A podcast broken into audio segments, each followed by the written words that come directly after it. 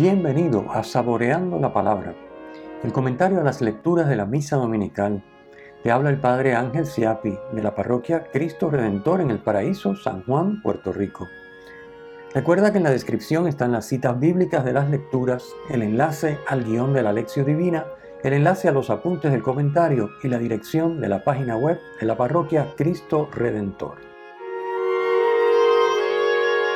En el nombre del Padre, del Hijo y del Espíritu Santo. Amén. Te pedimos, Señor, que tu gracia nos preceda y acompañe y nos sostenga continuamente en las buenas obras. Por nuestro Señor Jesucristo, tu Hijo, que vive y reina contigo en la unidad del Espíritu Santo y es Dios por los siglos de los siglos. Amén. Domingo vigésimo octavo, ciclo B, Hoy tenemos unas lecturas extraordinarias sobre el tema de la riqueza con un evangelio precioso. Vamos como siempre a comenzar con la primera lectura. Hoy la primera lectura está tomada del libro de la sabiduría. Es un fragmento cortitito donde se habla sobre precisamente la sabiduría. Conocemos que en el Antiguo Testamento el rey Salomón es el sabio por excelencia. Eh, en vez de pedir a Dios, recordamos el pasaje donde él le pide, Dios le dice, pídeme lo que quieras, y él, en vez de pedirle a Dios riqueza y poder, le pide que le conceda sabiduría para poder gobernar bien a su pueblo. Como esto resulta del agrado de Dios, Dios entonces le concede no solo la sabiduría que pidió, sino también todos los demás bienes que no había pedido. Este pasaje lo podemos ver en el primer libro de los Reyes, capítulo 3, versículos 5 al 14. El texto que leemos hoy está tomado del libro de la sabiduría, como ya dijimos. Este libro fue escrito en la segunda mitad del siglo I antes de Cristo, es decir, bien cerquitita de Cristo. Obviamente, el autor emplea lo que se conoce como ficción literaria para poner en boca de Salomón un elogio de la sabiduría la sabiduría como superior a todas las demás cosas, incluso a las riquezas. Poseer la sabiduría significa dejarse guiar por Dios, quien es creador, dueño y señor, y de quien depende todo. Así que el sabio es el que sabe que Dios es el que está en control, no él. Y por lo tanto mantiene una relación estrecha con Dios para estar seguro de que va en el camino correcto y que está haciendo las cosas como Dios quiere, porque a fin de cuentas el creador es Dios. También ser sabio o poseer la sabiduría de la que se habla aquí significa conocer cómo Dios ha establecido que funcione la creación. Esto abarca lo que hoy llamaríamos la ciencia, ¿verdad? Cómo funcionan las cosas, cómo son las leyes de la naturaleza, etc.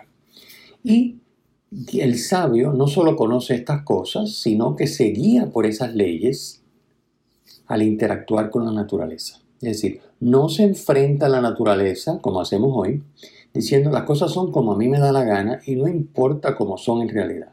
Eso es realmente en el fondo una soberbia humana que objetivamente hablando podríamos calificar de estupidez, insensatez. Es decir, es como decir, aquí hay una pared de cemento, pero yo no quiero que haya una pared de cemento, así que yo voy a venir corriendo y voy a pasar porque ahí no hay nada. Pero resulta que hay una pared de cemento, ¿no? Eh, eso es insensatez, eso es estupidez. Uno no puede ir contra la, la realidad de las cosas como son. Bueno, eso es lo que estamos tratando de hacer con la ideología de género. El sexo no cuenta, aquí yo soy lo que yo quiero ser y no estoy limitado a varón y hembra. Puedo ser lo que yo quiera ser, cualquier cosa. Así que nos inventamos ahora géneros, todo lo que queramos hacer. En esto, esto sería no tener sabiduría, ¿verdad? Según lo que está describiendo este pasaje. La sabiduría entonces, además de reconocer que Dios está en control y de Él depende todo, y por lo tanto dejarse guiar por Él, sería dejarse guiar por las leyes que descubrimos en la, en la naturaleza de las leyes que descubrimos en la naturaleza, las leyes que están, que son parte de lo que Dios puso para poder crear, tanto en la creación material como en el mismo ser humano. La sabiduría en la Biblia entonces es eh, muestra de que la fe y la razón son inseparables. Y a la misma vez nos muestran que no se contradicen. ¿Por qué no se contradicen la fe y la razón? Porque ambas provienen del mismo Dios. Es decir, la verdad que encontramos por la fe, a la que accedemos por la fe, y la verdad a la que accedemos por la razón, es la verdad que proviene de la misma, del mismo Dios, es un solo Dios. Así que por lo tanto fe y razón no se contradicen. Si hay una aparente contradicción es que no hemos entendido bien la cosa. O estamos asumiendo por fe que una cosa es como es y realmente eso no es lo que es. O estamos totalmente confundidos o dejados, eh, llevados por la soberbia, como acabo de poner el ejemplo con la ideología de género, y entonces pues la razón no cuenta. El mismo caso del aborto, es decir, el aborto, ahora estamos empeñados en decir que lo que está en la mujer gestando no es un ser humano, que no es una, que no es una criatura humana, que es un tejido, que es parte del cuerpo de la mujer y que la mujer tiene que tener em, derecho sobre su cuerpo. Pues, pues no, porque el, el, el feto no es una uña que uno se la puede cortar porque está muy larga. El feto es una persona. La uña, el dedo, el brazo, no es una persona. Es parte de la, de la persona, de la, de la madre, por ejemplo, en este caso.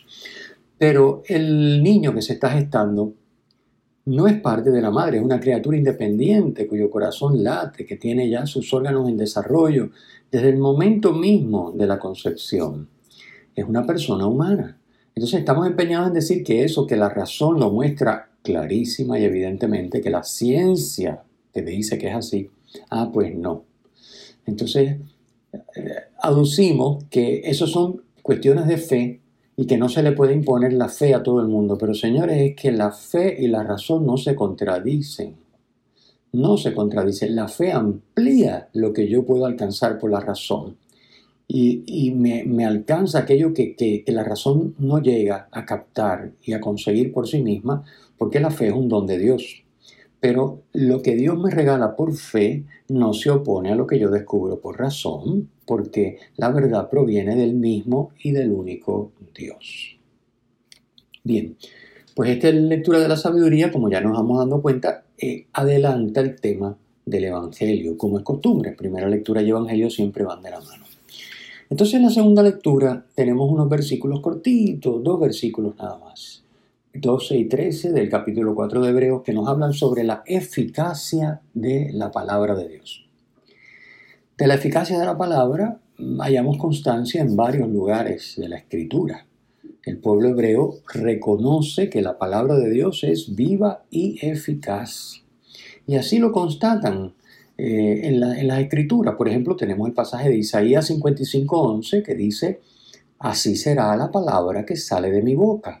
No volverá a mí de vacío, sino que hará lo que yo quiero y realizará la misión que le haya confiado.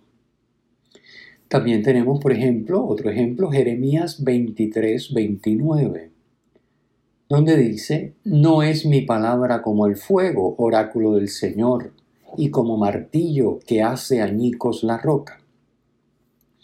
Es decir, la palabra de Dios es eficaz. Nada se detiene, nada la detiene. Bueno, la palabra de Dios solo queda detenida y presa ante la libertad humana que se niega a acogerla y a, recibirla y a dejarla actuar en él el ser humano se niega a dejar que la palabra actúe en él, pues hasta ahí llegó la palabra, porque Dios respeta nuestra libertad. Pero no porque la palabra de Dios no tenga el mismo poder de Dios, es su palabra. Y, eh, y de hecho, a la larga la palabra de Dios se cumple. Yo puedo negarme aceptarla y a, que sea, y a colaborar para que las cosas sean como dice la palabra de Dios, pero a la larga, todo lo que no es según la voluntad de Dios y, y que Él nos ha manifestado en su palabra, desaparece. Al final de los tiempos, cuando termine el mundo, solamente va a quedar lo que es según Dios. Ahí está el asunto. Por eso para nosotros es bien importante que la palabra de Dios sea nuestra guía.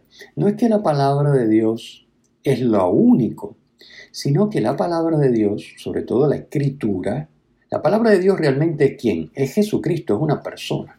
Entonces, Jesucristo sí tiene que ser nuestra guía para todo. Jesucristo acogido, vivido en la comunión con Él y acogida por supuesto su palabra y su fuerza eficaz que se nos comunica tanto a través de la escritura como de los sacramentos. Pero esa palabra, como ya dije, queda en, los sacramentos, la palabra que es Jesucristo, la palabra de Dios encarnada, y también en la palabra escrita, en la Sagrada Escritura, sobre todo en los Evangelios, obviamente. La palabra escrita, la palabra de Dios, es de la que nos habla hoy Hebreos. Esa palabra juzga la conducta del hombre, no solo desde fuera, como lo haría una ley, o una persona que desde fuera ve algo y dice, esto está bien, esto está mal, sino que la palabra de Dios penetra en lo más profundo del ser.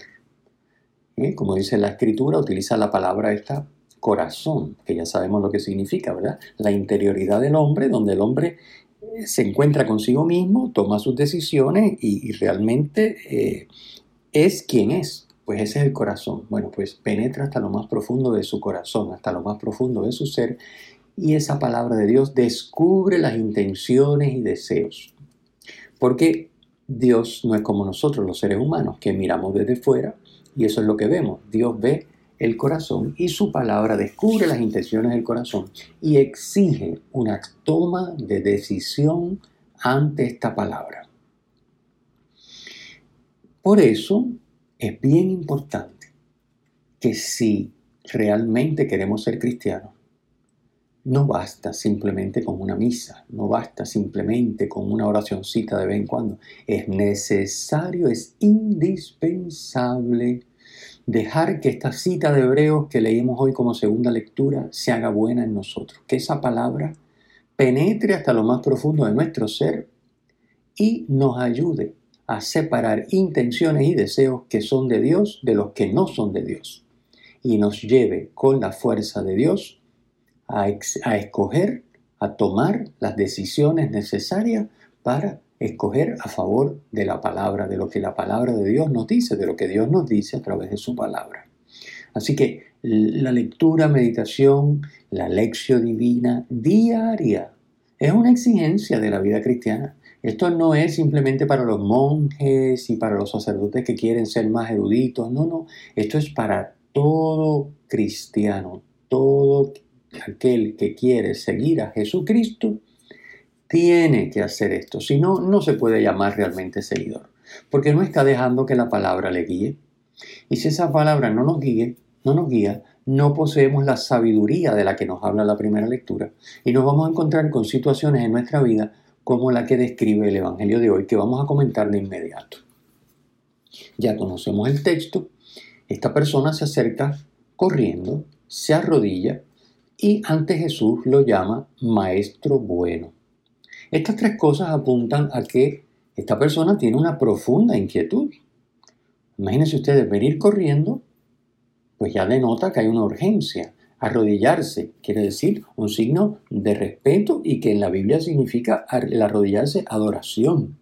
Eh, llamarlo maestro bueno, pues indica reconocer una autoridad. Así que bueno, estas cosas significa que esta persona tiene, ya nos describen que hay una inquietud profunda en ese corazón, que está buscando algo más de lo que ya vive y tiene.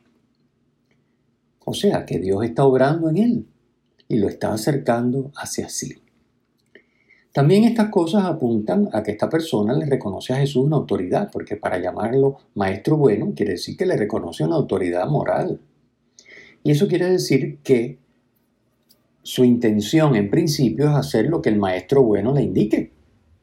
Porque si no, cuando uno llama a una persona maestro bueno, pues es como cuando uno va y dice, este es un médico bueno y quiero consultarme con este médico bueno. Bueno, pues en principio porque quiero hacer lo que me va a decir, porque eso va a ser de beneficio para mí. Así que esto ya nos predispone a entender que esta persona tiene buenas intenciones, solo que en el camino se encuentra con un tropiezo que... Eh, aparentemente le resulta insalvable según el relato. En la conversación sale a relucir que esta persona ya cumple los mandamientos, pero no, fíjense que es curioso que el relato, ah, lo vamos a explicar enseguida, los mandamientos que Jesús le menciona eh, son, cuando le empieza a hablar de los mandamientos, son solo aquellos que atañen al prójimo. Ustedes saben que el decálogo está dividido en dos partes. La primera parte son los mandamientos relativos a Dios, mandamientos 1, 2 y 3, y luego mandamientos 4 al 10, aquellos que son relativos al prójimo, nuestra conducta con relación al prójimo. Pues Jesús le menciona varios de los mandamientos que atañen al prójimo, de la segunda parte del decálogo. Y en la conversación, como digo, sale a relucir que esta persona ya está cumpliendo, le dice, yo cumplo esos mandamientos desde joven. Eh, curiosamente, aún así está en busca de la vida eterna, es decir, le está cumpliendo esos mandamientos y sin embargo está buscando la vida eterna, porque la pregunta que le hace es muy directa y específica. Dice, maestro bueno, ¿qué haré para heredar la vida eterna? Es decir, cumple esos mandamientos y curiosamente está buscando la vida eterna. Esto es muy significativo. ¿eh? También nosotros podemos encontrarnos o encontrar personas que están cumpliendo esos mandamientos y están buscando la vida eterna. Saben, están insatisfechos, saben que no están todavía donde Dios les está llamando. Todavía la comunión con Dios no está en su sitio, no están viviendo esa vida eterna que ya se nos da desde ahora, recuerden. La vida eterna es la vida divina, es la vida de la criatura en comunión con Dios. La vida eterna no es como decimos, cuando yo me muera voy al cielo. No, no, no. La vida eterna es ya, aquí y ahora. Es la vida divina que Dios le dona a su criatura para que viva en comunión con Él. ¿eh? Es lo que llamamos comúnmente la salvación. Así que la salvación, si bien es cierto que la plenitud de la salvación y que esa salvación ya, esa comunión con Dios, esa vida eterna, de modo ya pleno e irreversible, solo se alcanza luego de esta vida, eso no se da si no se tiene ya esa vida divina, si no se vive ya la comunión con Dios en esta vida terrena. Esto es bien importante entenderlo. ¿eh? Sea que no es que ahora yo hago lo que puedo y después Dios me va a dar una vida eterna. No, no, no. La vida eterna es la vida de Dios. Que yo tengo que recibir y acostumbrarme a vivir en comunión con Dios ya, ahora, mientras estoy aquí en la tierra. Es decir, yo me tengo que dejar salvar ya para alcanzar la salvación plena e irreversible en la otra vida. Esta es la pregunta clave. El tema de la vida eterna es la y de la salvación, que es lo mismo. Es la pregunta clave que todo ser humano tiene que hacerse. La vida en comunión con Dios es la razón por la cual Dios crea al hombre. Es la razón por la que Dios te ha creado a ti y me ha creado a mí. Y es la razón también por la cual Dios ha creado el universo para el hombre de modo que el ser humano pueda existir y tener las condiciones necesarias para alcanzar la comunión con Dios y con sus hermanos que ya están o estarán en comunión con Dios. Esto es bien importante entenderlo. Si la razón por la cual Dios crea al ser humano y para poder crear al ser humano con esta finalidad de alcanzar la vida eterna, crea, hace toda la creación y se la entrega como don al hombre, para que el hombre apoyado en la creación, porque imagínense si la creación el hombre no puede existir, no puede existir en un vacío. Así que, Dios hace la creación y Dios crea al hombre y lo coloca en su creación como Señor de la creación, pero con miras no a que sea simplemente Señor de la creación, sino a que lo sea para alcanzar la comunión con Dios, que es la finalidad de la vida humana. Bien, a la pregunta de, esta, de esta persona, Jesús responde, no hay nadie bueno más que Dios. Es decir, Jesús le pone en perspectiva las cosas. Este muchacho llama maestro bueno a Jesús. Y no es que Jesús no fuera maestro y no fuera bueno. Pero la realidad es que el único bueno es Dios. Y que todos los seres que son buenos, sean ángeles, sean hombres, sea Jesucristo, el Hijo de Dios en su condición de hombre. Lo son por participación en la bondad de Dios. Así que nadie es bueno en sí mismo. El único bueno es Dios. Y los que podamos ser buenos, en la medida que seamos buenos, lo somos porque participamos de la bondad de Dios. De esto se desprende que si realmente estamos buscando lo bueno, lo que estamos queriendo realmente en el fondo es a Dios y participar de su bondad. Y para participar de su bondad es necesario que nuestra voluntad coincida con la de Dios, porque esta es la clave para entrar en comunión con Él. Nadie tiene lo que es de Dios si no tiene a Dios, es decir, si no vive la comunión con Dios. Para participar de la bondad de Dios, para ser bueno, es necesario vivir la comunión con Dios. Y para vivir la comunión con Dios es necesario que nuestra voluntad coincida con la de Dios. Precisamente para lograr esto, Dios le había dado los mandamientos a Israel por medio de Moisés. El problema es que la ley dice lo que hay que hacer, pero no ayuda a cumplirlo.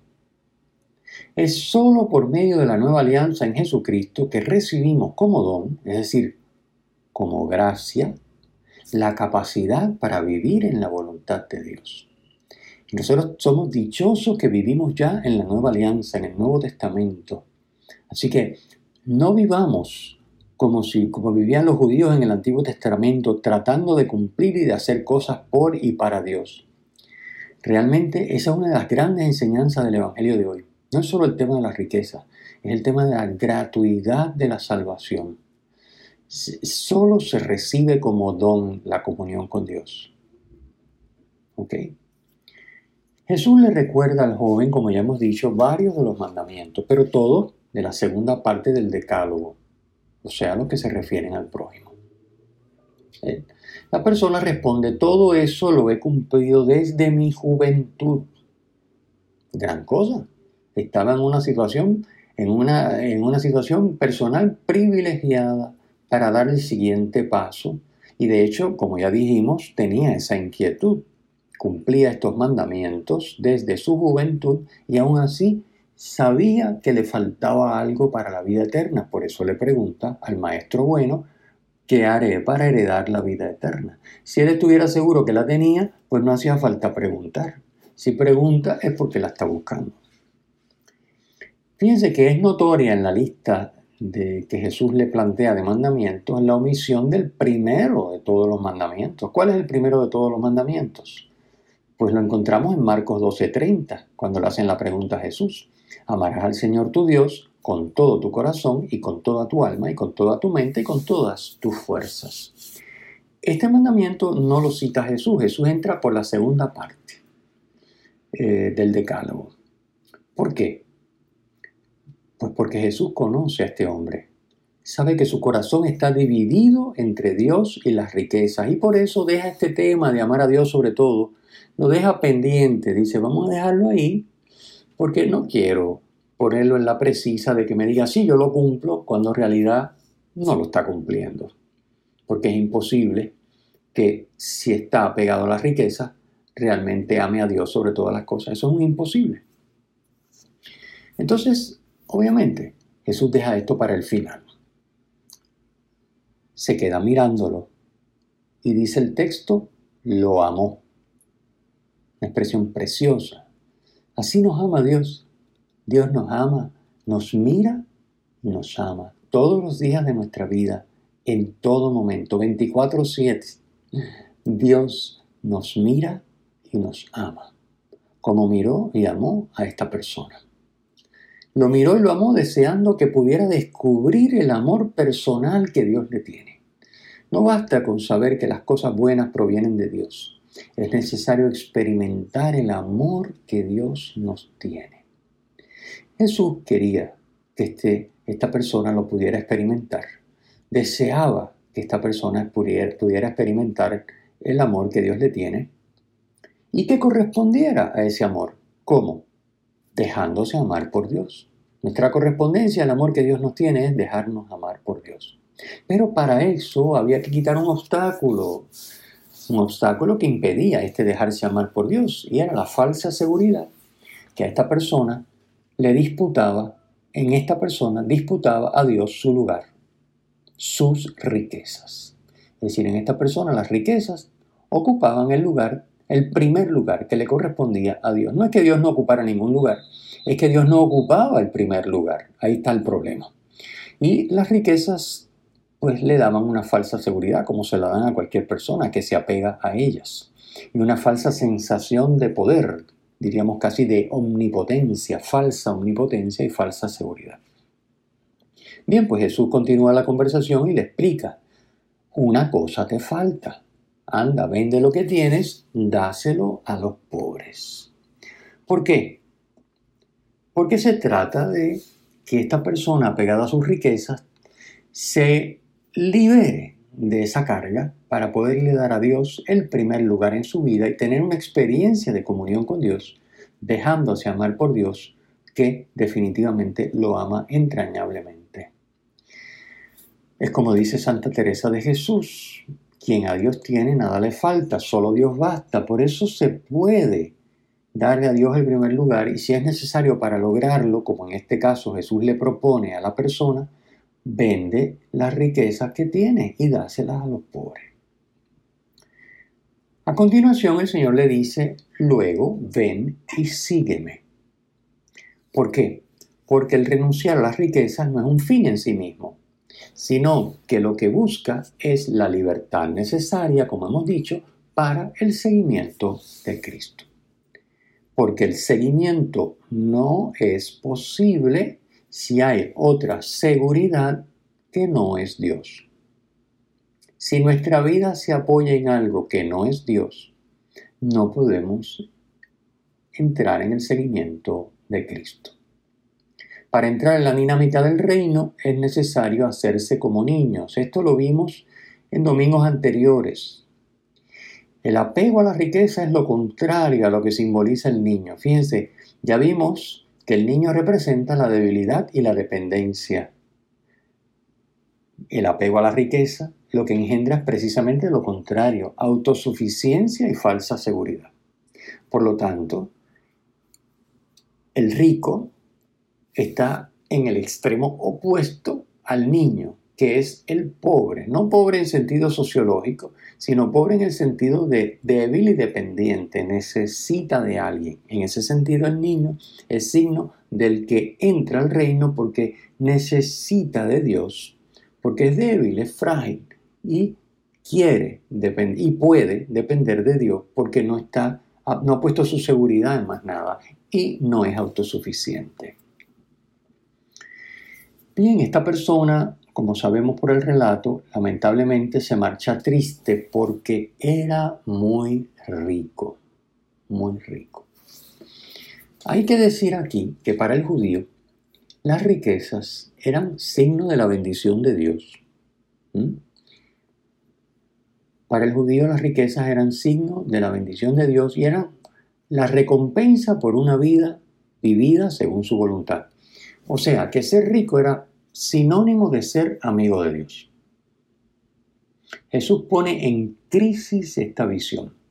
Imagínese decirle a este muchacho, a esta persona, que piensa que esas riquezas son buenísimas porque es la recompensa de vivir según los mandamientos.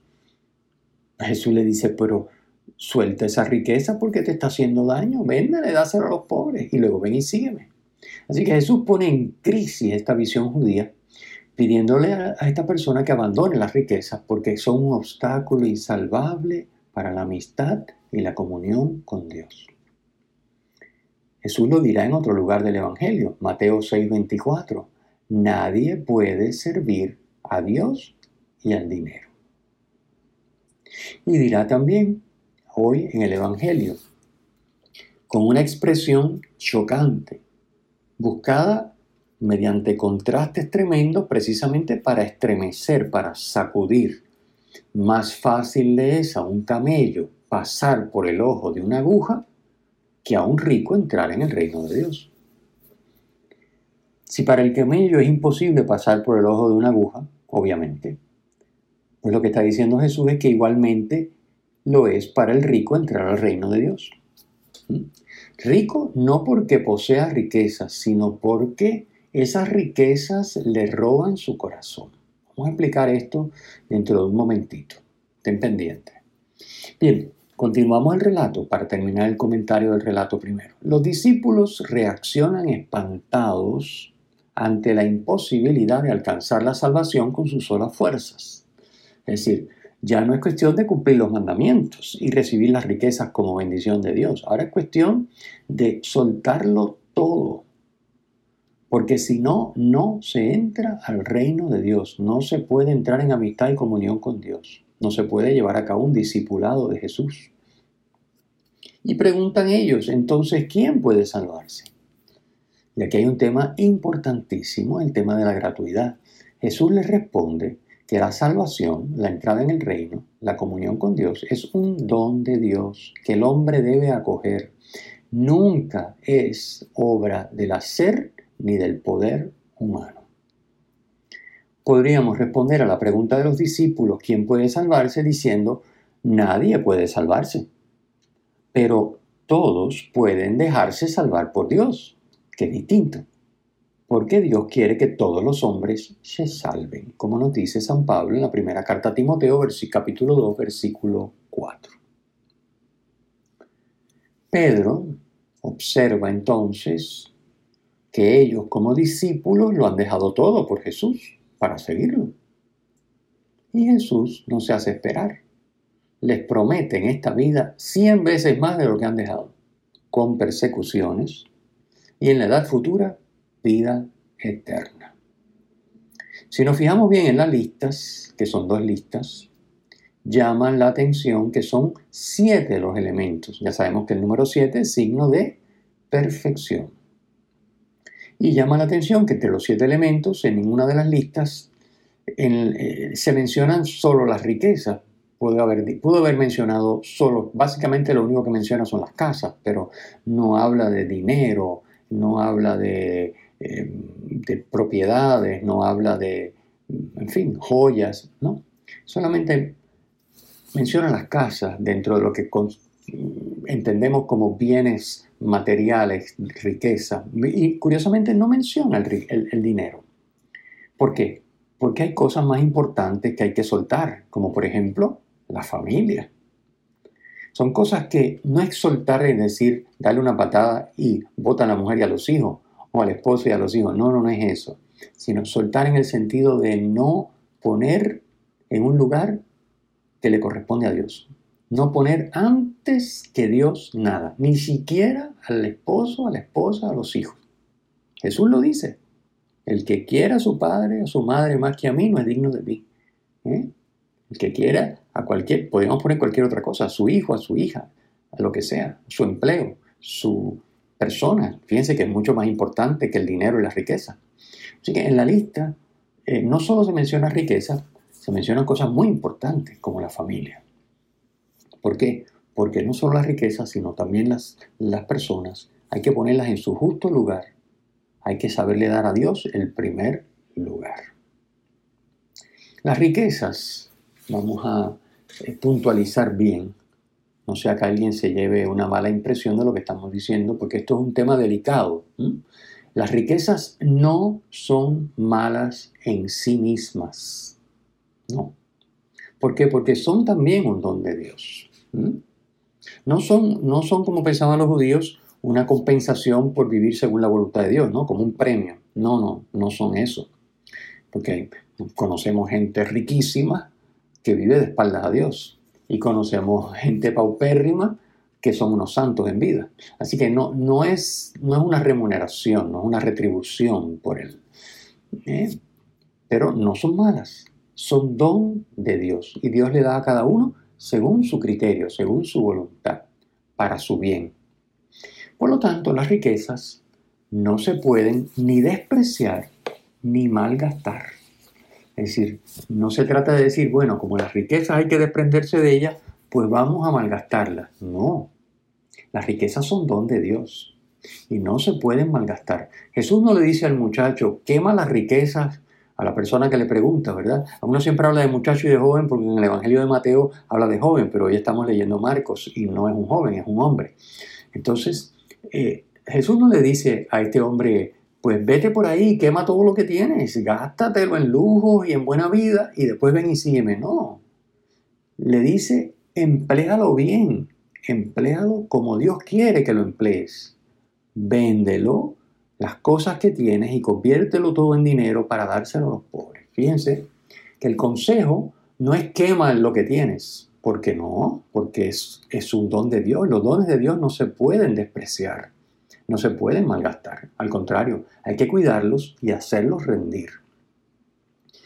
Pero a todos Dios nos pide que no pretendamos servirlo a Él y a las riquezas a la misma vez, porque es imposible de esa manera recibir como don la vida eterna. En el caso de este personaje, a Jesús le va a pedir que tome el camino del desprendimiento material, convertir en dinero su riqueza y dárselo a los pobres, es decir, quitársela completamente de arriba.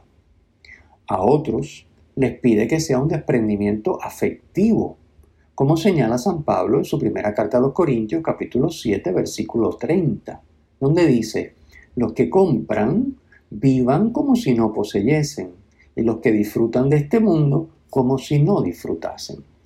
¿Qué quiere decir San Pablo? Desprendimiento afectivo.